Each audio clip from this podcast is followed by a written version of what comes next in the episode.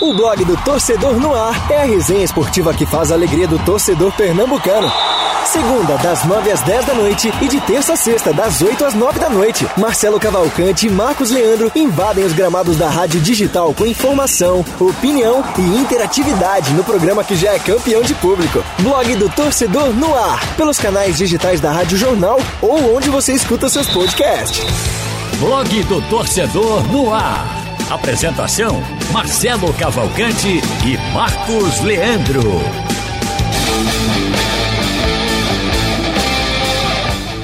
Olá, amigos da Rádio Jornal na web e também nas plataformas digitais. Sexta-feira, 7 de maio de 2021, está começando mais um Blog do Torcedor no ar.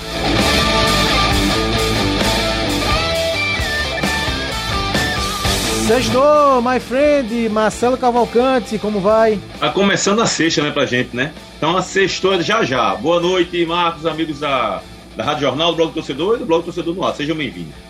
Isso, já já o Felipe Farias com a gente também aqui, completando a nossa bancada. É, Marcelo, a gente vai dar já já as, as manchetes, mas hoje vamos falar muito, né, claro, do clássico das emoções entre Santa Cruz é, e Náutico. Tem uma homenagem para alvirrubros e tricolores no final do programa.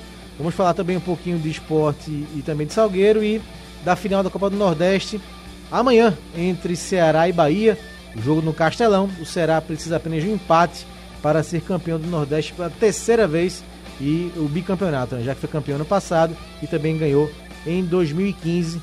São muitos assuntos de hoje, mas lembrar que você, ouvinte internauta, pode participar do programa também através de várias maneiras. Tem o Twitter do Blog do Torcedor, tem o nosso painel interativo aqui da Rádio Jornal, pelo YouTube da Rádio Jornal também, já tem o Carlos Pastique aqui falando é, com a gente, dizendo que é ídolo de Marcelo.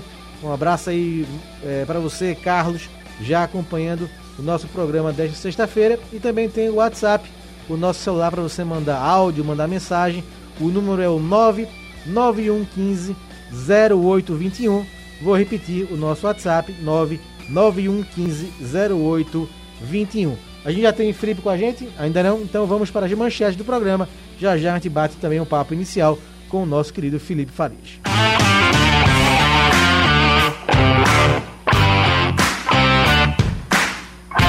Assunto que não nos deixa, né? As vésperas das semifinais, FPF a bola de vez, VAR e escala quarteto de arbitragem de fora na semifinal entre Santa Cruz e Náutico. E como foram os preparativos de Alvirrubos e Tricolores para os jogos dessa decisão e também para esporte e Salgueiro. E vamos relembrar gols históricos de Náutico e Santa, eles que jogam domingo na semifinal do Pernambucano.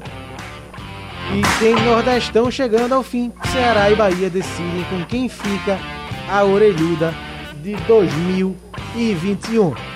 Depois das manchetes, dá o boa noite também aqui ao Felipe Farias, complementando a bancada de hoje. Boa noite, Felipe. Sexta-feira de novo com o assunto de arbitragem, mas já chegando mais perto do clássico, ansiedade e expectativa vai aumentando, Felipe. Boa noite. Boa noite, Marcos. Boa noite, Marcelo e Marcelo. Double Marcelo, né? Hoje. É. Cada Bom, dia tá mais se supera, né? Só um hoje? É, só um. O, o outro ah, foi preparar o movimento. A não ser que você queira que eu me dobre aqui, né? Mas você joga nenhum, por dois, né? Marcelo. Você é aquele meu campista é seguinte, que vai velho. na frente. Deixa eu... Ele, ô, Felipe, ele não captou a mensagem, ah. Felipe. Ah, entendeu? É o volante box to box. Ah, tudo bem, tá certo. Beleza, vamos embora. Obrigado. Vamos lá aqui falar algumas datas marcantes de 7, no 7 de maio. Quem fez aniversário hoje, está fazendo aniversário hoje, Márcio Araújo, não o volante do esporte, mas o treinador, ex-Palmeiras, Curitiba, completando 60 anos nesta sexta, 7 de maio de 2021. Preto Casagrande, lembra dele? Volante, ex-Bahia, completando 46 anos nesta sexta-feira. E amanhã, como não tem programa, vamos aqui saudar o Tafarel, o grande Cláudio Tafarel, goleiro do Tetra, seleção brasileira, internacional, carreira Parma, né, na Itália, grande Tafarel, completando 55 anos amanhã. E também o zagueiro Lúcio, outro ex-seleção brasileira, completando 43 anos amanhã, no dia 8 de maio de 2021. É, dá uma passadinha aqui agora no blog do torcedor, muitas notícias, né? Hoje é sexta-feira de muita notícia, principalmente de arbitragem, né? Toda hora praticamente mudando o assunto arbitragem. Escolhido para Náutico e Santa, árbitro Rafael Trace revela que nunca apitou clássico em Pernambuco. Aí a entrevista que o João Vitor fez no Bola Rolando e a gente já repercutindo aqui no blog do torcedor. No Santa, sem novos reforços até o final do Pernambucano. Matéria aqui com o Fabiano Melo, o executivo de futebol do Santa Cruz. É, cadê aqui? Não adianta fazer caça às bruxas na semifinal, diz Hélio dos Anjos, sobre críticas ao goleiro Alex Alves. Coletiva conjunta de Bahia e Ceará na Copa do Nordeste com cara de Champions League. De fato, foi um evento sensacional hoje. Já já a gente vai falar um pouquinho da Copa do Nordeste. Foi um evento sensacional. Rodriguinho, Richard, Guto Ferreira e Dado Cavalcante conversando ao mesmo tempo, né? Claro, eh, com, cumprindo o distanciamento social, mas um evento só, com perguntas, bem leve, bem descontraído. Uma, um golaço da organização da Copa do Nordeste, cuja final é amanhã, entre Ceará e Bahia. E teremos também a transmissão da TV Jornal aqui para Pernambuco desse grande jogo. Eh, e é. Marcos. Oi, Marcelo. Pode dizer, Marcelo. Só uma observação rapidinho, já que a gente vai falar de outras coisas durante o programa a Copa do Nordeste está dando um show em termos de organização, em termos de valorização do campeonato, entre os clubes, em relação ao estadual, infelizmente. Infelizmente não. Felizmente. Felizmente, vamos saudar, saudar e dar parabéns. O que a gente, eu tô, queria dar, infelizmente, é que a gente não está usando isso como espelho. Não, era bom, era bom que o Pernambucano acompanhasse, né? Isso você quis dizer, né? Exato, exato. Acompanhasse. É. E foi um evento muito bacana, assim, é, o nível, eu fiquei muito feliz com o Dado Cavalcante, principalmente, né? Pernambucano, ser um pouquinho bairrista aqui, o Dado que está na final amanhã, e assim, o nível que ele atingiu, né? Na, colocações, de Arco Verde, né? É, de Arco Verde, Felipe, muito bem lembrado. Então, o Dado sempre colocando bem a, as coisas, né? Muito, me parece muito preparado, né? O Dado que assumiu o Bahia ano passado no final do Brasileiro, segurou o Bahia na Série A e, e continuou no comando da equipe. E teve até uma cena curiosa, no final foi é, o, o, mediador pediu para o Dado fazer uma pergunta para o Guto, né? Ele não estava esperando. Então foi bem divertido mesmo. Até o Rodriguinho também teve uma pergunta a fazer e perguntou ao Richard, goleiro do Ceará, qual o canto né, que ele ia cair se tivesse um pênalti para ele bater no outro. Então foi um evento muito legal, legal, muito bacana. E já que você puxou aí Copa do Nordeste, Marcelo, vamos começar então falando Copa do Nordeste, cuja final é amanhã entre Ceará e Bahia. Uh, quem. Tá fazendo o seguinte, vamos ouvir primeiro os entrevistados, depois a gente dá, uh, fala um pouquinho uh, da final, beleza?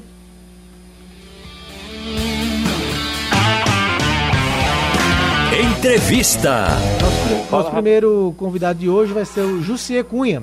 Ele é narrador da TV Jangadeiro, também é afiliada do SBT Nordeste e vai falar um pouco dessa expectativa, né? O Ceará pode ganhar a Copa do Nordeste de novo, é o atual campeão, e o Fortaleza ganhou 2019 então o estado do Ceará pode conquistar aí pela terceiro ano seguido a Copa do Nordeste. Solta aí, por favor, Aldo, entrevista com Jussier Cunha da TV Jangadeiro do Ceará.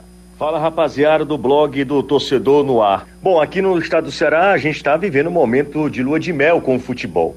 Nos últimos três, nas últimas três edições da Copa do Nordeste tivemos um representante cearense na grande decisão. Em 2019, o Fortaleza conquistando o título em 20 o Ceará agora em 2021 de novo o Ceará repetindo a final contra o Bahia. E o Ceará já venceu a primeira, então está muito próximo de mais um título, que seria o tricampeonato.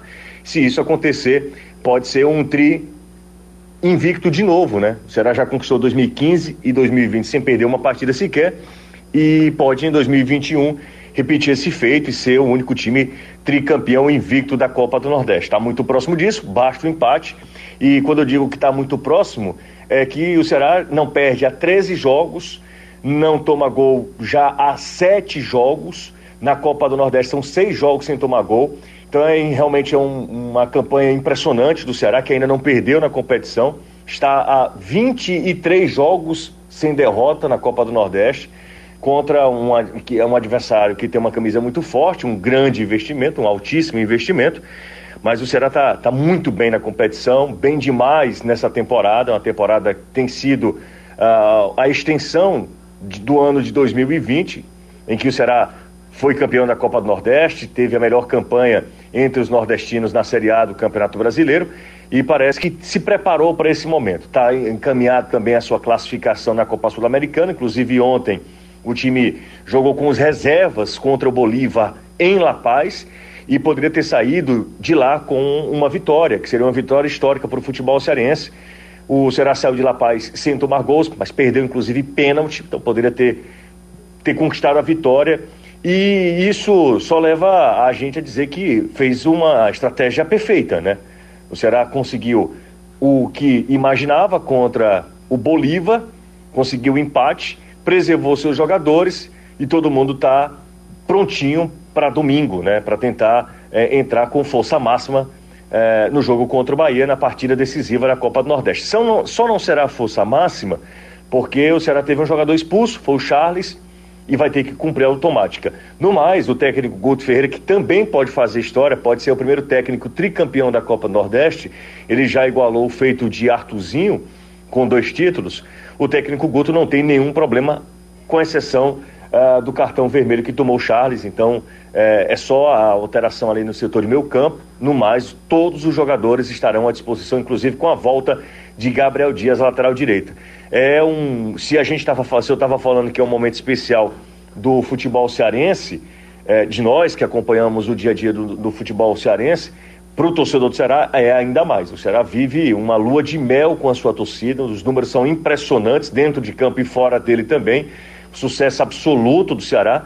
É, e isso é muito consequência de administrações muito conscientes e que têm investido na medida certa e os resultados dentro de campo correspondem à organização do Ceará enquanto instituição. Então é, a gente está esperando mais uma grande final. Para a gente tem sido um momento muito especial, né? Tá acompanhando de perto. Pode ser a terceira conquista seguida do futebol cearense na Copa do Nordeste. Repito, em 2019 foi Fortaleza, em 2020 o Ceará, e o Ceará está ah, aí a um empate de conquistar uh, a Copa do Nordeste de novo, né? E, e, a gente, claro, vai no embalo, tem sido é, momentos prazerosos contar esse recorte da história do futebol cearense, claro, sem falar que temos dois representantes na Série A do Campeonato Brasileiro. Então é isso, a gente está vivendo, vivendo um momento muito especial uh, com o Ceará, com o futebol cearense, nessa temporada 2021. Tomara que, que esse bom momento se prolongue. Um abraço a todos do blog do Torcedor no ar e foi um prazer falar com todos vocês. Tá aí, muito obrigado, o prazer foi nosso, Jussier Cunha, da TV Jangadeiro de Fortaleza, que assim como a gente está com uma grande expectativa para a final de amanhã, ainda mais, né, porque tem um time da casa, no caso o Ceará. Felipe, não tem segredo, né? Organização fora e dentro de campo leva o Ceará a ter, a atingir esse patamar que atingiu hoje, 23 jogos de vencibilidade na Copa do Nordeste, em três competições, Sul-Americana, Estadual e Copa do Nordeste, e é, não tem segredo, né? Isso, né? A organização fora dentro de campo reflete nesse Ceará que temos hoje. Ceará é um case de sucesso dentro de campo e fora de campo, dentro das quatro linhas e administrativamente. Você vê o resultado positivo com vitórias, você vê o resultado positivo com um grande número de sócios, com o departamento de marketing ativo, é, torcedores se associando não somente para ir ao estádio, quando podia ir, mas agora você vê é, produtos que se entregam ao torcedor, que incentivam esse aumento do número de sócios, do quadro associativo. É, eu estava até vendo o, uma Felipe, postagem Felipe, do Bruno Reis, companheiro Felipe. nosso aqui, pernambucano. Oi. Eles fizeram até o Gutinho, né? Fizeram uma almofada do Guto Ferreira. Sensacional. Pois é, então são produtos, são, são programas que existem, podcast, é, transmissão do treino para os sócios.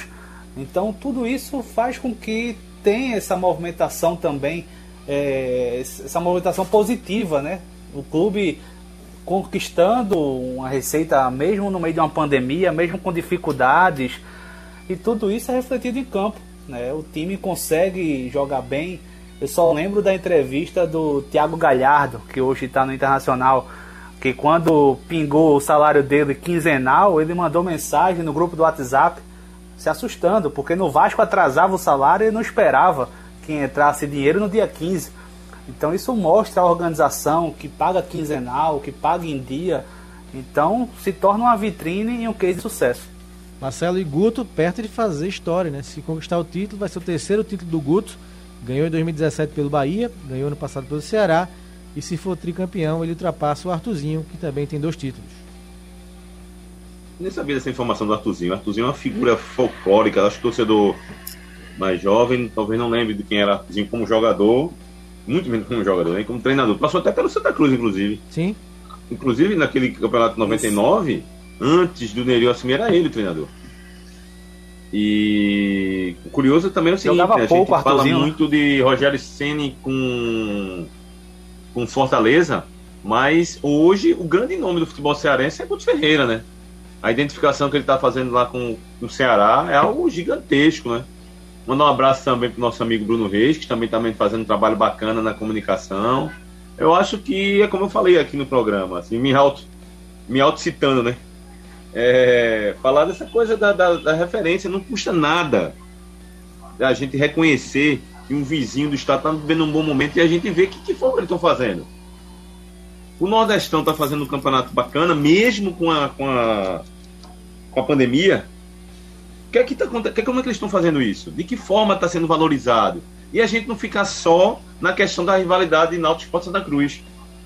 Eu acho que a gente está vendo isso sempre, né? O fato, por exemplo, a gente vai debater aqui a questão do, da arbitragem, essa confusão toda, é, mas quando o Náutico ou Santa Cruz do Esporte for levantar a taça, ou até mesmo o Salgueiro, né?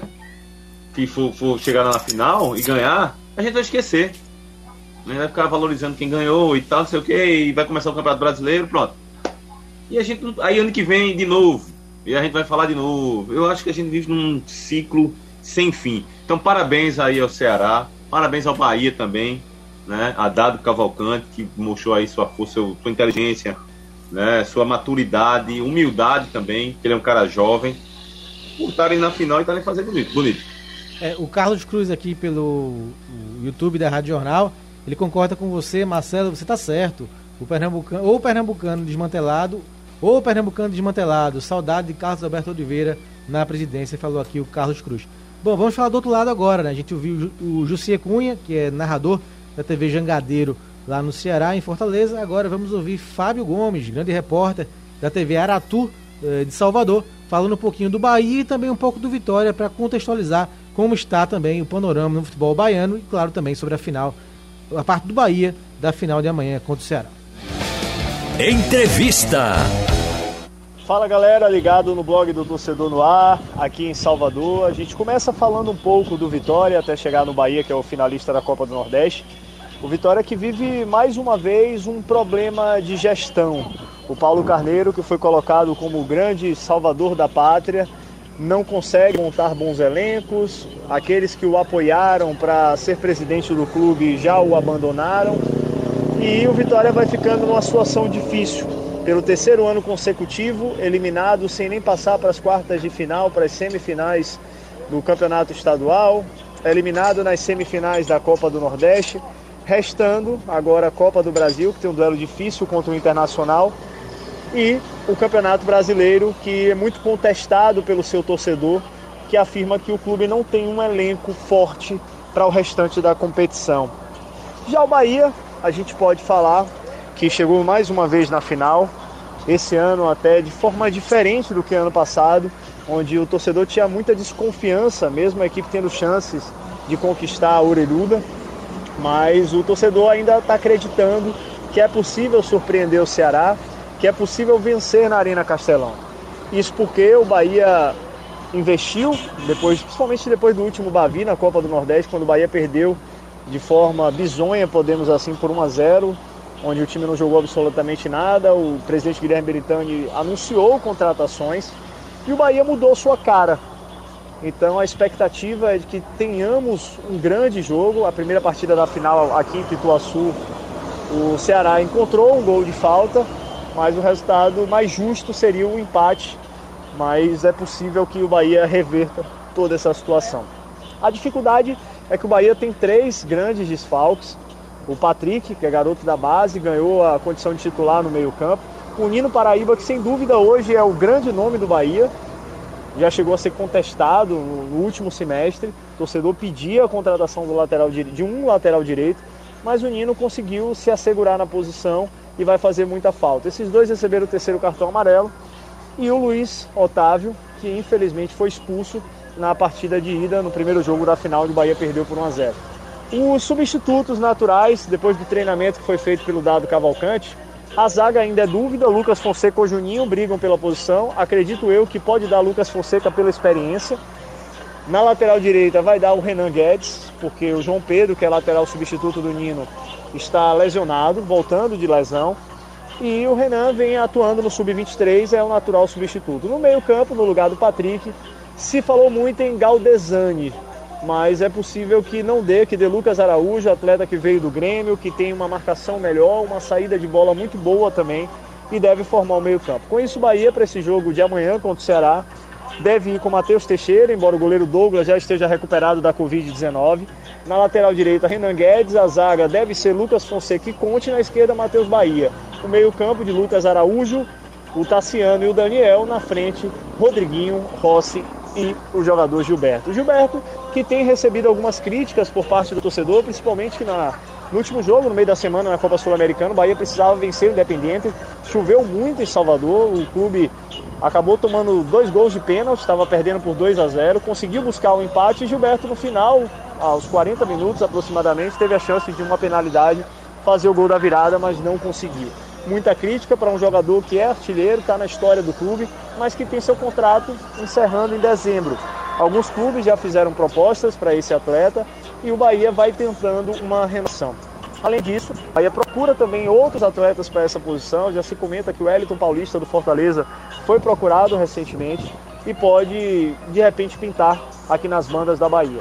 Mas é isso aí, um pouquinho de Bahia, um pouquinho de Vitória, torcedor do Bahia confiante, torcedor do Vitória incrédulo pelo terceiro ano seguido. O clube não passa nem as semifinais do Campeonato Estadual.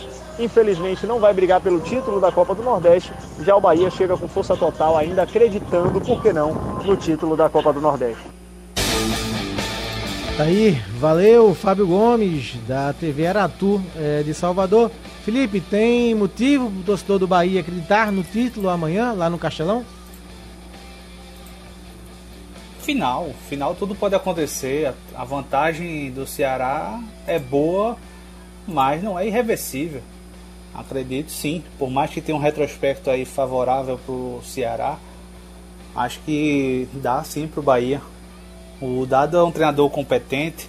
Eu estava até me lembrando aqui, fazendo, lógico, guardada devido às proporções, a trajetória do Dado é similar em algum momento da carreira dele com o Thiago Nunes. É um treinador que começou muito jovem, que em determinado momento foi convidado para ser treinador do time de aspirantes do Sub-23, Thiago Nunes no Atlético Paranaense, o Dado no Bahia, e por circunstâncias assumiram o time principal. Thiago Nunes, campeão do Atlético Paranaense, e o Dado Cavalcante com essa oportunidade aí de ser campeão da Copa do Nordeste. Treinadores com menos de 40 anos, né, tendo oportunidades, se reinventando, mesmo recebendo convite para treinar time de sub-23, aceitou o desafio e está conseguindo aí um bom resultado, um bom retrospecto à frente do Bahia. Ô Marcelo, o Bahia é tricampeão da Copa do Nordeste, mas bateu na trave em 2018, perdeu para o Sampaio Bateu na trave ano passado, perdeu para o próprio Ceará. Será que o dado quebra essa inscrita aí e faz de novo o Bahia campeão da Copa do Nordeste? Eu concordo com o Felipe quando ele diz que está em aberto a decisão. Até porque se quem viu o jogo, o primeiro partida né, em, São, em Salvador, é, foi um jogo du difícil, duro, lá e e que o Ceará venceu a partida numa falta de fora da área despretensiosa do Jael. Eu digo despretensioso porque o Jael disse, vou bater pra ver o que, é que dá. A bola desviou na zaga e entrou. Isso no último minuto do jogo. Então, o, o, o acaso, a sorte, a, a determinação, a vontade dos jogadores está em campo e a determinação e a vontade dos dois lados. Então, Dado pode ser sim campeão. E volto a dizer: quem for campeão merece, pelo trabalho que está sendo feito. Confesso também que estou com uma certa inveja desses dois clubes e dos companheiros de trabalho aí que estão mandando ali, fazendo o trabalho de final de Copa do Nordeste, que é muito bom fazer esse tipo de trabalho. Sem dúvida. Então passamos aí a limpa. Obrigado pelo Jussier, obrigado pelo Fábio Gomes, que falaram muito aí do futebol baiano e cearense também da expectativa e da ansiedade para a grande final de amanhã, Ceará e Bahia, que você acompanha na TV Jornal, na ação de Haroldo Costa, comentários de Maciel Júnior, reportagem da nossa Lilian Fonseca e também um convidado especial, Dani Moraes, vai participar da transmissão amanhã, é, abrilhantando e acrescentando a transmissão da TV Jornal amanhã, 4 da tarde, 2h45, começa o pré-jogo nas redes sociais da TV Jornal. Bom, solta. Oi, Felipe. Pode dizer, Felipe. Falar que também vai ser transmitido pela Rádio Jornal. Roberto Queiroz, Ralf de Carvalho, João Vitor e também o Antônio Gabriel. Perfeito, Felipe. Belíssimo complemento aí. Tinha me fugido. Claro também, então, dobradinha amanhã, TV Jornal e Rádio Jornal, na grande final da Copa do Nordeste 2021. Bom, agora vamos falar de Campeonato Pernambucano, então solta a nossa guitarrinha, por favor, meu querido Aldo. Meus amigos, vamos falar do clássico das emoções, Náutico e Santa. Para entrarmos nos times, né, falar um pouquinho dos times, antes não tem como não falar de mais uma mudança na arbitragem. Então, plaquinha, sai Thiago Nascimento, sai Clóvis Amaral, sai Bruno Vieira, o trio que foi escalado ontem para o clássico pela federação. Entram Rafael Trace, FIFA do Paraná, com Fábio Pereira do Tocantins e Leila Nayara, FIFA Distrito Federal. Plaquinha subiu, Marcelo. Nova troca na arbitragem. Espero que agora não, tenha, não tenhamos mais mudanças, né? E acabou ficando dois árbitros FIFA os dois jogos, já que o Anderson Daronco vai apitar Sport Salgueiro na segunda-feira. Então, Rafael Trace é, da FIFA e Daronco também FIFA apitando os dois jogos das semifinais e não teremos mais o árbitro de vídeo no jogo entre Náutico e Santa.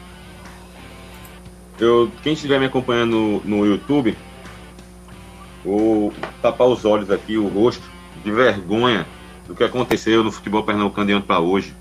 E pedir desculpas a Tiago Nascimento e ao restante da arbitragem local pela vergonha que a Federação Pernambucana acabou de escrever. Porque você escalar um árbitro. Primeiro que escalar um árbitro sem a VAR e outro com VAR. Já começa daí. Depois você cria uma expectativa com o árbitro daqui, porque todo, todo mundo, todo profissional, toda pessoa que trabalha na arbitragem, que pegou o osso todo no campeonato, quer trabalhar na semifinal. E aí, quando você escala um, um, um árbitro local, você está dando um prêmio para ele. Que, aliás, ninguém nem fala de sorteio, né? Tá falando de escalar, né? Mas vamos lá. Isso aí é uma outra polêmica. E aí hoje você diz que não tem logística para vir, então tá faltando uma comunicação, tá faltando organização, tá faltando valorização. A federação deixou para lá, eu já disse isso e vou dizer de novo, lavou as mãos em relação a essa questão de arbitragem de VAR. Enche o peito para dizer que aqui que é o primeiro estado que testou VAR, depois é o primeiro estado que é, foi, foi a teste agora que teve no meio do campeonato usou o VAR. E agora não VAR faz remoto. a menor questão. VAR remoto, pois é. Né? E agora não faz a menor questão. Né? E aí, se der bronca, vai dizer, ah, mas aí os clubes é que escolheram. Uma vergonha. Já é meu bola fora. Você nem está no nosso roteiro hoje, bola fora. É bola fora de novo. Para mim, esse do pernambucano, se não sentar para se organizar, planejar melhor, dar boas ideias, conhecer, reconhecer que o vizinho está melhor do que a gente, que o Nordestão está melhor, está mais organizado, que não valorizar isso, minha gente. Ficar nesse não, porque a gente é melhor, a gente só perde para Rio, para São Paulo. Isso é uma bobagem. Isso é uma bobagem. Eu, sinceramente, estou envergonhado, de saco cheio do futebol pernambucano. Sinceramente. Felipe, prometo que para a gente arrematar o assunto da arbitragem, essa nova mudança, Felipe, como você viu? Se puder assinar tudo que o Marcelo disse, a gente ia para o próximo assunto, mas brincando. Eu, Thiago Nascimento, eu ia procurar outra federação. Eu deixaria a Federação Pernambucana. Eu também. Porque foi vergonhoso o que fizeram com ele. Vergonhoso. Vá apitar na Paraíba, preste seu serviço na Paraíba, em Natal, no Ceará, em qualquer outro canto, porque o que fizeram com ele não existe. Diante de toda a pressão que foi feita em cima da arbitragem, das duas partes, mais do Náutico. Náutico falando muito mais de arbitragem, criticando, é, declaração de diretor dizendo que o Thiago Nascimento tem uma conduta em campo rigoroso demais. Então isso acaba pesando até e leva a gente a pensar que diante dessa pressão é que teve essa mudança. Porque não há clareza, não há um planejamento. Vamos colocar vá, vamos colocar de fora. Deixa tudo para mudar em cima da hora, na véspera de um clássico. Uma bagunça. É, aqui pelo painel interativo, só para a gente arrematar o assunto da arbitragem, o José fala que o trabalho feito pela comissão com os árbitros pernambucanos está sendo mal feito preparação e tal, está perguntando aqui. E acrescenta que perguntando os critérios para a escalação de um árbitro, né? É, segundo ele, a Débora é a melhor e só pega um ou dois jogos. Falando aqui o José, acabou o sorteio, né? Agora é a indicação da federação, né? No caso aí do, é, do, do, clássico, a federação entrou em contato com a CBF e não, segundo o Evandro Carvalho, não houve disponibilidade para o VAR. A federação esperou até hoje e não foi possível. E aí. É, a, a, a, é, acabou... Ô, Marcos. Oi, Marcelo. Ontem, o que não tinha era árbitro de. Não, como foi? Falou, não, porque não tem quadro de arbitragem de fora para atender os dois jogos. Né? Por isso que vai ser um VAR e outro que é árbitro. Aí de repente tira o árbitro daqui, bota o árbitro que, tinha, que não tinha disponível, colocaram e tiraram o VAR. Não, mesmo, mesmo olha, eu não sei não. É, poderia, quem sabe. Uma sexta-feira, a gente passou a semana. Como você colocou, Marcos? A gente passou a semana toda falando de arbitragem. Pois é. Toda de arbitragem. Que, que nos jogos. Uma vergonha. Que nos jogos não falemos, né? Que dê tudo certo aí. Que tenhamos em campo. É, tomara. E tomara. Agora, agora, sinceramente, Marcos, é porque também não adianta. Mesmo se acontecer alguma coisa ruim aí de erro de arbitragem crucial, não aprende não. Não aprende não. É isso. É melhor, meu amigo, você se levantar um pouquinho aí pro pessoal ver a camisa do. do, do... Do Não é, Queen, rapaz? Do, do Queen. Da música que você tá usando aí? Do Queen. Queen do Queen, Queen, pô, pra galera ver, pra gente se animar aí com Queen. Tá aqui, é, eu mostrei no final do programa, né? Mas, já que você citou, tá aqui a camisa. Eu vou mostrar a minha do Boca Júnior, que eu tô aqui, ó. aí tá certo, aí tá certo. Aí camisa mais bonita ainda. Bom, passada aí a pauta a arbitragem, vamos, enfim, entrar no clássico. Felipe, alguma dúvida no Santa Cruz, né, em termos de escalação? O é, podemos dizer que é Jordan, Digão, William, Júnior Sergipano, Eduardo, Eli, Derlei, Chiquinho, Pipico, Matson e quem? Bustamante ou temos mudança, Felipe, na escalação do Santa Cruz? Talvez tenha mudança, talvez tenha. Eu até falei no Bola Rolando que eu não acreditava que o Bolívia entraria com três atacantes diante do Náutico. Eu acho que ele vem com novidades aí para enfrentar a equipe alvirrubra, principalmente pelo fato do Náutico ter o melhor ataque. 24 gols em 9 jogos é um número que é preciso ser respeitado. Eu acredito que ele vai vir mais cauteloso, talvez com um volante, de repente promover uma estreia do Breno Calisto. Não sei, ainda estou apurando aí, buscando informações a respeito dessa escalação, mas o feeling de repórter me diz que ele não vem com os três atacantes. É, eu concordo, Felipe. Vou na mesma mesmo raciocínio que você. Agora, quem seria esse, né? Uh, esse jogador de meio de campo? Você falou do Breno Calixto, mais um zagueiro. Mas se for um meio campista, pode ser o Everton Dias? Como é que está a situação do Everton? Porque o Augusto, o Augusto César que vinha jogando, né? O Bolívar tirou o Augusto para colocar o Bustamante no jogo passado e formou com o Bustamante, Matos e Pipico o trio ofensivo. Você acha que pode pintar, se for um volante, o Everton, o Augusto César, teria outra opção, talvez o Ítalo? Eu não acredito no Everton Dias, que ele é mais um volante pegador, é um primeiro volante. Talvez ele poderia apostar no Cal.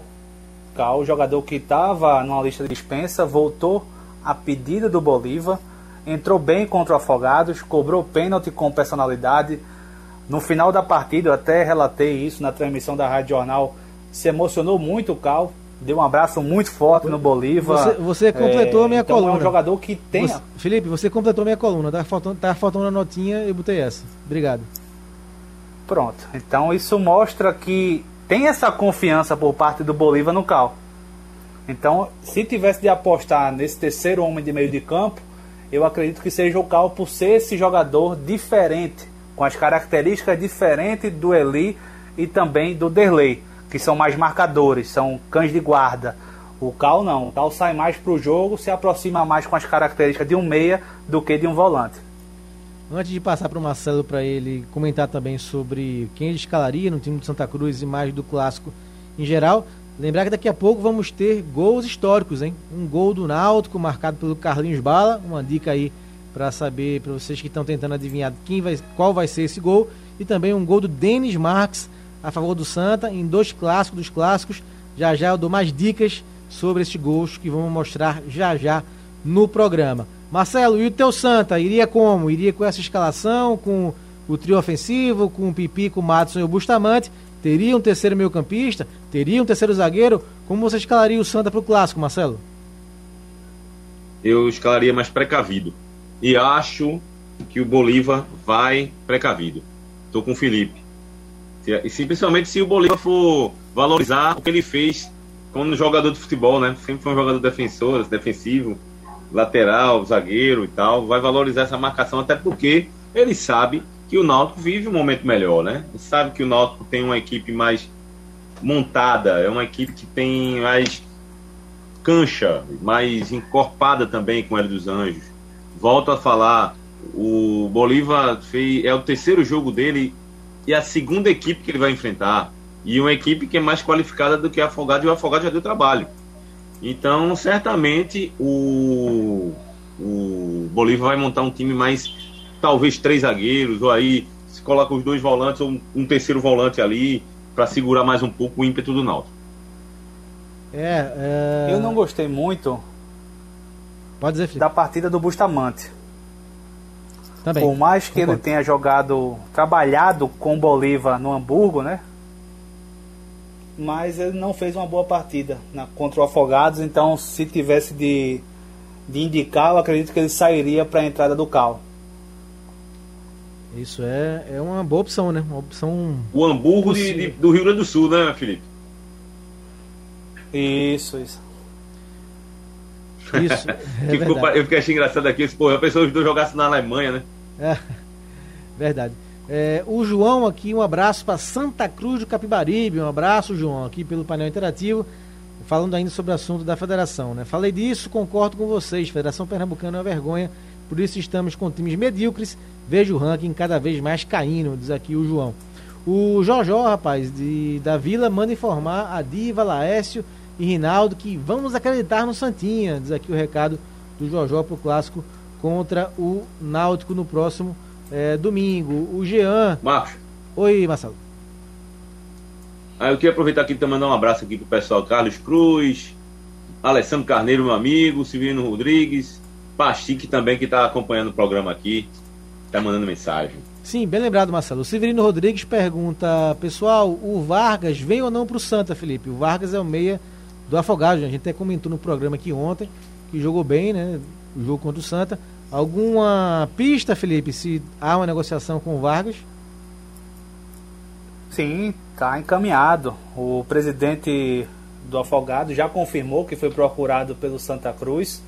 O Vargas tem contrato com Afogados até a próxima semana. E o presidente do, Salga, do, do Afogados, José Nogueira, né, Marcos? Isso, isso mesmo. Confirmou, né, dizendo isso, que se fosse o caso, ele até assinava a, a saída, a rescisão do Vargas hoje mesmo. Então já tem sim essa negociação avançada, mas como só é para a Série C, a direção do Santa Cruz está sendo mais precavida, esperando passar esse clássico contra o Náutico para poder confirmar qualquer tipo de negociação. Hoje, na coletiva do Fabiano Melo, eu fiz essa pergunta para ele, mas ele se esquivou, não quis responder, disse que todo bom jogador interessa ao Santa Cruz e que o foco total era no clássico contra o Náutico.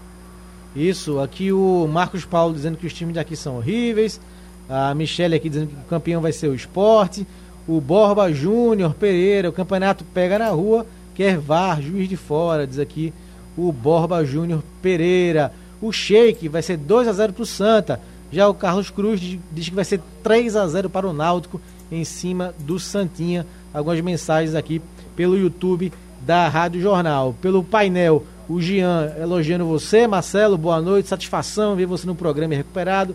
Valeu, Jean. Bom, falar agora um pouquinho do Náutico, né? Falamos do Santa, agora vamos falar do Timbu. Timbu que foi líder do, da primeira fase Lembrando que já já tem gols, em Gol do Carlinhos Bala e também gol do Denis Marques. Vamos mostrar aqui nosso quadro Memória. Um gol narrado por Roberto Queiroz, um gol narrado por Haroldo Costa. Pronto, não vou dar mais dica sobre os gols que vamos mostrar. É, fazendo o mesmo que a gente fez, exercício que a gente fez na escalação do Santa, o Náutico é, a possibilidade de menos mudanças, né? Alex Alves, Hereda, Camutanga, aí a dúvida na zaga, Ronaldo ou Wagner, Rafinha, Djavan, Raul e Jean Carlos, Eric Chiesa e Vinícius. É o time base que jogou a primeira fase. Você faria essa mudança na zaga, Marcelo, e faria outra mudança? Olha, o Náutico eu não tinha muito que fazer mudanças não, a, a não ser a da zaga. Eu acho que a do Náutico ela precisa ter mais estrutura ali. O Náutico, a gente fez até levantamento, isso, a gente já fez matéria sobre isso. São poucos jogos, um campeonato até inclusive tecnicamente muito baixo, para o Náutico levar tantos gols. O Náutico ficou na frente do Veracruz ou foi do Vitória, estou querendo me lembrar aqui. Em termos de gols sofridos. Ele levou Olha, 13, um time que está disputando um. um... É, o Náutico levou 11, né? 11 gols. O Sport levou, levou 11. É, o Sport levou 4, o Salgueiro levou 9, o Santa levou 9, o Afogados levou 7, é, o Retro levou 12, aí o Vitória levou 21, o Central 16, Retro 15 e o Veracruz 16. Pois é. Então, assim, é um, uma defesa que deixou muito a desejar. Eu, eu procurava deixar o, o Wagner no time do, do, titular, eu acho que ele se encaixou bem. Né? E acho que ele, o, o, o Hélio ele tem um, um, perfil ofensivo nesse time do Campeonato Pernambucano, mostrou isso. Mas para você vencer adversário, você precisa ter também uma defesa consistente. E o Náutico não tem defesa, principalmente no segundo tempo. Porque o time do Náutico no primeiro tempo tem um ímpeto ofensivo, no segundo cai de rendimento, mas não consegue segurar os adversários que ganham espaço para atacar. Né? O Náutico leva gol quase todo jogo. Se eu não me engano, vou até fazer um levantamento aqui. Quais foram os jogos que o Náutico não levou gol? Acho que foi o. Não, o Antofogados levou. Vou, levar, vou levar aqui. Qual foi o jogo que o Náutico nesse Pernambucano não levou? Talvez contra o Central. É, no o começo, Central não né? levou, né? Central, Central... de setembro, no começo é. da, da, campanha. É... Central, até que você fez esse jogo, pra eu me lembro que. Isso. Começou. Começou é, não foi um início. Começou a partida fazendo logo 3, 4 gols. Foi um início tenebroso, né? Da equipe do Central, levou logo 5 gols. Pois não, Felipe? Não, o Náutico, para mim, é, ainda apresenta essa instabilidade defensiva. O Ronaldo Alves não vem bem há tempos. O Alex Alves também não vem convencendo. Então, acho que, que esses gols, não que a culpa seja apenas desses dois, mas para mim são os dois distoantes desse time do Náutico que vem tão bem na competição, principalmente do meio para frente.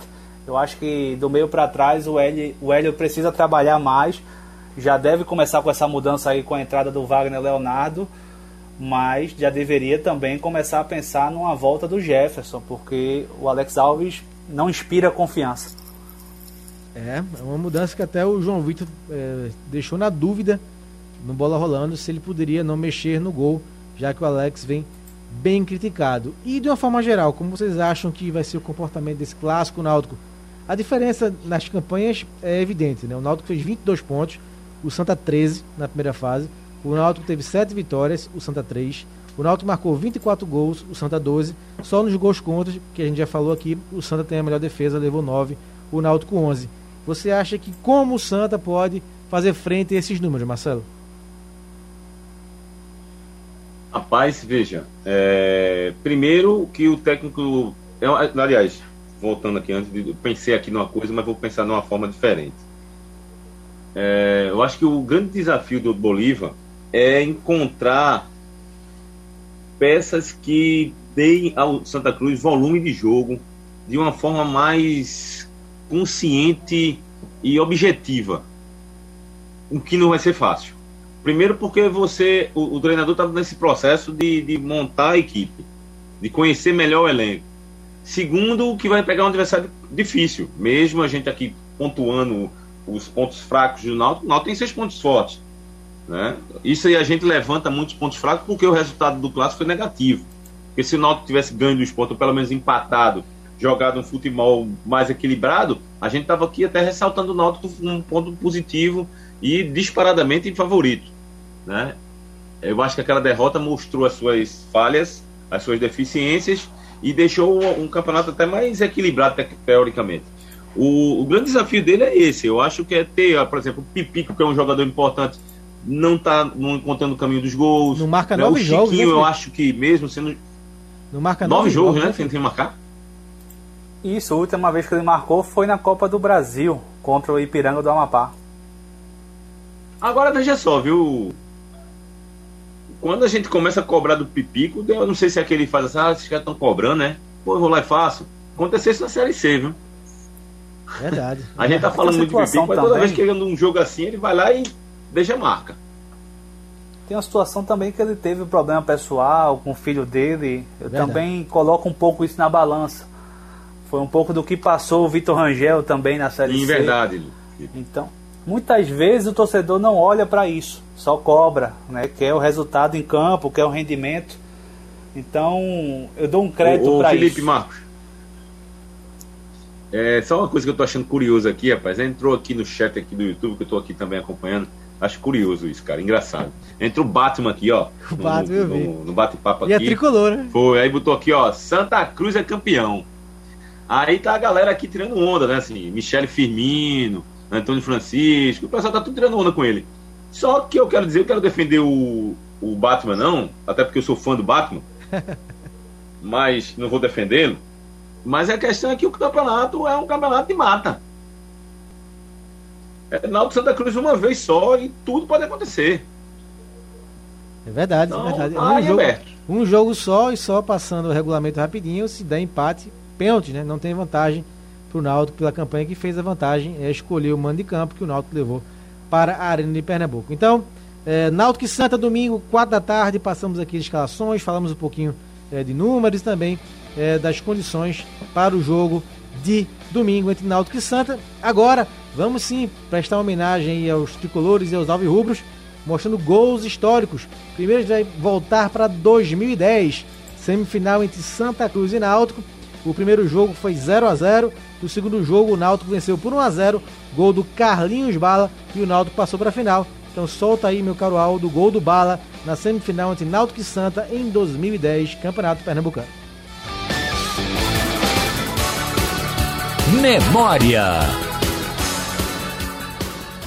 Náutico pressiona em busca do gol. A bola vem aqui na- lá atrás. Vem para receber, dominando Diego Bispo. Empurrou lá no outro lado para Zé Carlos. Zé Carlos dominou, tentou sair da marcação do primeiro, saiu do segundo também. Vai para entrar na área pela esquerda, bateu! É gol do Náutico, Carlinhos Bala! E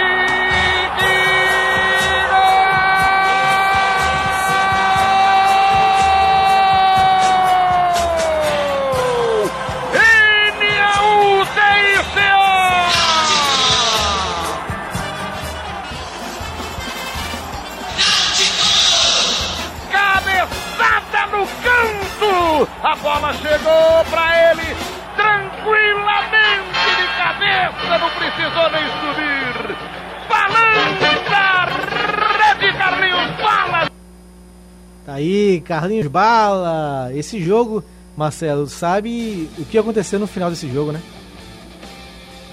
Eu não lembro. Rapaz, né? é, Lembra o, aí. é o famoso jogo do Rei de Pernambuco, rapaz. Ah, da história do rapaz, Bala o com o Bra- o Brasão, é. Pense na O. Bra o Brasão tava com a Goga. Mas acabou que no, O Brasão tava com a Goga. e no final foi Ciro, não foi que tirou onda?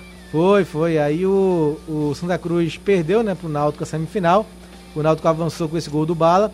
E eh, na final acabou perdendo do esporte, mas depois desse jogo, o Bala eh, se auto, né, eh, denominou como o rei de Pernambuco por conta da brincadeira, né, que tinha a rixa com o Brasão. E Felipe, você lembra quem era o técnico do Náutico nesse confronto? Era ele ou não? Alexandre Tadeu Galo. Como, Era o Galo, mundo, não? como o mundo do futebol dá voltas, hein?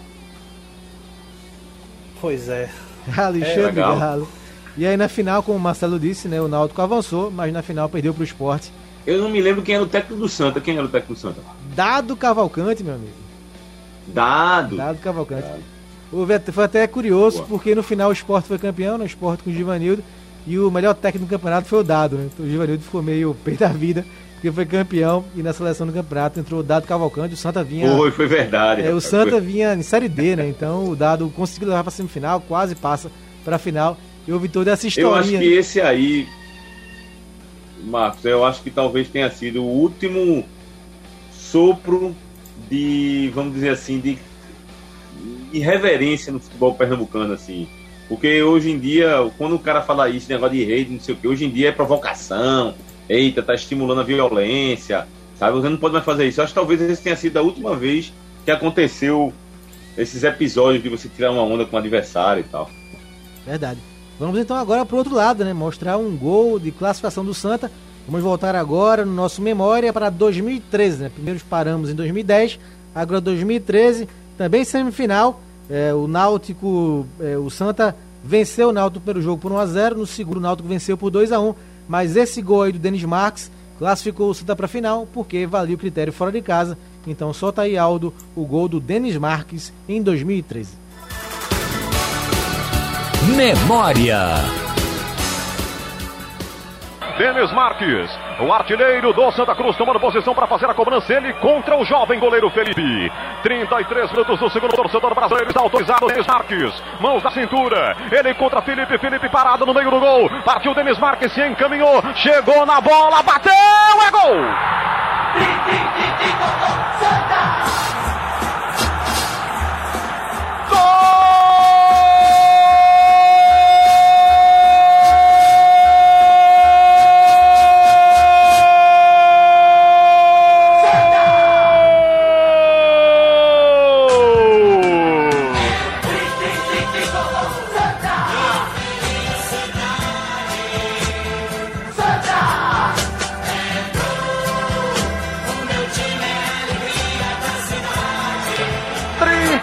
Três minutos de futebol, o artilheiro nunca morre. Denis Marques converte o pênalti. Bola no lado, goleiro do outro. Explosão da torcida do tricolor mais querido do Nordeste do Brasil. Náutico, Santa Cruz também um tá empatado o clássico. Esse resultado coloca o Santa Cruz na decisão. É, tá aí narração do Haroldo Costa, né? A primeira narração do gol do Bala foi do Roberto Queiroz. Agora o Haroldo trouxe aí na ocasião do gol, né? Foi um empate do Santa, 1 a 1 O Elton ainda fez o segundo gol, o atacante Elton, né? Que passou pelo esporte recentemente.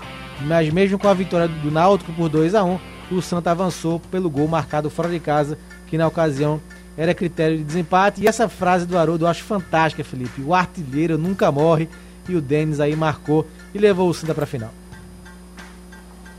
Marca registrada, né? Isso que faz a gente lembrar das grandes, dos grandes momentos dos grandes gols. Parabenizar Odo Costa, Roberto Queiroz, dois grandes narradores que ainda temos o prazer de ouvi-los. Verdade, Marcelo, eu acho um barato, eu curto demais esses gols. A gente tinha mostrado já aqui no programa é, o gol do Célio em 93, na verdade, é, quando os dois se encontraram na primeira fase, Náutico e Santa. A gente mostrou um gol do Célio, narrado pelo Adilson Couto, aquele famoso gol de 93 do Vira-Vira, né, do campeonato da, da falha do Parreira em 93. E mostramos também um gol do Cook em 2004, também narrado por Adson Couto. E agora mostramos a narração do Haroldo e uma do Roberto. A do Roberto 2010 e a do Haroldo 2013. Eu acho um barato, cara. Eu adoro ouvir esses gols. Espero que você, ouvindo internauta, também tenha curtido. Eu, acho, eu gosto também desses detalhes, dessas lembranças e tal. E também acho detalhe o seguinte, Marco. É, comparar a forma com que cada um narra, né? E, e como cada um narra hoje. Você pegar a narração de Roberto hoje, ele está morrendo de uma forma diferente do que, do que antigamente. A voz muda, né? os detalhes, o nome dos jogadores, eu, eu gosto demais. Esses gols aí, eles são até mais recentes, assim. A, a, quando você pega mais antigos é que você vê o disparate assim da voz do narrador, dos trejeitos que ele coloca, algumas coisas que, que, que, eles tinham naquela época e hoje não tem mais. É, é muito legal também. Eu eu gosto dessa viagem no tempo. É, e complementando, né? O Santa Cruz passou para a final, pegou o esporte e foi campeão, venceu os dois jogos, 1 a 0 no Arruda e 2 a 0 na Ilha do Retiro. No primeiro jogo, é, cadê aqui? O gol foi do Denis Marques também, é, assim como esse jogo semifinal. E na Ilha do Retiro foram dois gols, um do Flávio Caçarrato e um do Sandro Manuel, volante Sandro Manuel. Então aí lembramos gols aí históricos de Santa Cruz e Náutico, esquentando o clima para a decisão do próximo domingo. E para finalizar, claro, não poderíamos deixar de dar nossos palpites. Começando por você, Marcelo, da quem se classifica para a final, Náutico Santa Cruz no próximo domingo. Eu não vou em zebra, vou na, na que a teoria mostra, da Náutico. E na segunda-feira, Esporte e Salgueiro. Esporte. Felipe? Empate no clássico. Empate também nos Sim, pênaltis? mas quem passa? Empate nos pênaltis também. De Jordan é melhor, né? Opa, então. Possibilidade do Santa se classificar na sua visão se ir para os pênaltis. Ma maior condição, né? Do Santa Cruz por conta do Jordan, que já pegou o pênalti. E segunda-feira na Ilha do Retiro, lembrando que o Sport joga segunda, né? Sport Salgueiro. Só relembrando, Santa, Náutico e Santa, domingo na Arena. E Sport Santa, segun, Sport Salgueiro, segunda-feira, 8 da noite, na Ilha do Retiro. Felipe. Esporte. Fácil ou complicado? Tranquilo. O esporte está em evolução, vem em ascensão. Teve tempo para o, o Humberto Lousa treinar. Acredito que nessa partida vai conseguir evoluir um pouco ainda mais. Então não acredito que o Salgueiro vai impor dificuldade para o esporte, não. Dá alguns palpites também aqui do pessoal que participou. Pelo painel, o Marcelo dizendo que vai ser 2 a 0 pro Santa em cima do Timba. Tem uma mensagem curiosa para você, viu, Marcelo? O? Fernando, tá- o Fernando tá sugerindo você ir para Patagônia ou para Groenlândia para quem sabe esfriar a cabeça por conta eh, dessas confusões de arbitragem no Pernambucano. Boa sugestão, mas eu vou fazer o seguinte: como não está sendo possível viajar, eu vou abrir a geladeira aqui de casa e ficar na frente dela. Ah, Você gosta como você adora café, né? Você poderia é um lugar ótimo para tomar café. Pois né? é, me dá um cafezinho. Boa, boa pedida, boa pedida. É, o João também aqui reclamando da federação, dizendo que é uma vergonha. É, o Caio César também reclamando aqui da questão do VAR. Escancarou a vergonha que esse campeonato pernambucano se tornou há muito tempo. O Rafael Valen- Valença, é, o Náutico tem melhores jogadores individuais, mas clássico é clássico, diz aqui o Rafael Valença. O Lineker também. Esse campeonato é o mais fraco do Brasil, criticando aqui o pernambucano. O Lineker, o Carlos Dudu. Rapaz, a gente trabalhou com a gente trabalhou com Klisman e agora parece Lineker. É, Vê é- que beleza? Na verdade é Lineker, né? Eu li Lineker aqui, acho que foi. É. Eu confundi, é Lineker, né? Mas parece muito. Lineker. Né? Parece muito com o Gary Lineker, atacante da seleção inglesa, artilheiro da Copa de 86 na, no México, Copa que a Argentina venceu. É, o Batman diz aqui, Marcelo, avante Santa! O. O Esse Borba. Batman tá empolgado, viu? É, não, e o Borba Júnior tirou a onda aqui, rapaz. Não coloca gol do Denis Marques, torcedor do esporte, não vai dormir. Tira aqui uma onda, o Borba. O Borba Júnior. O Severino pergunta so- sobre o Vargas. Felipe respondeu, Severino. O Vargas está praticamente acertado para o Santa para a Série C. Bom, chegou o nosso tempo. é, então, é, que tenhamos os finalistas conhecidos no domingo e na segunda-feira. E na terça-feira, né? Segunda-feira não tem programa por conta do jogo do esporte.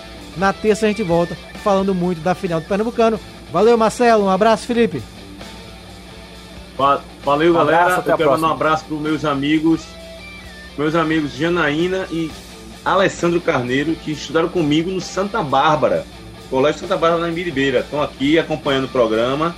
E por conta disso, em homenagem a eles, eu vou indicar o vinil do Titãs Go Back, que é de 1988, que a gente ouvia na época da escola. Amanhã, quem me seguir no Instagram vai ver uma resenha sobre esse vinil. Show de bola, Marcelo. Um abraço, até terça-feira. Sugestão ou comentário sobre o programa que você acaba de ouvir, envie para o e-mail ouvinte@radiojornal.com.br ou para o endereço Rua do Lima 250, Santo Amaro, Recife, Pernambuco.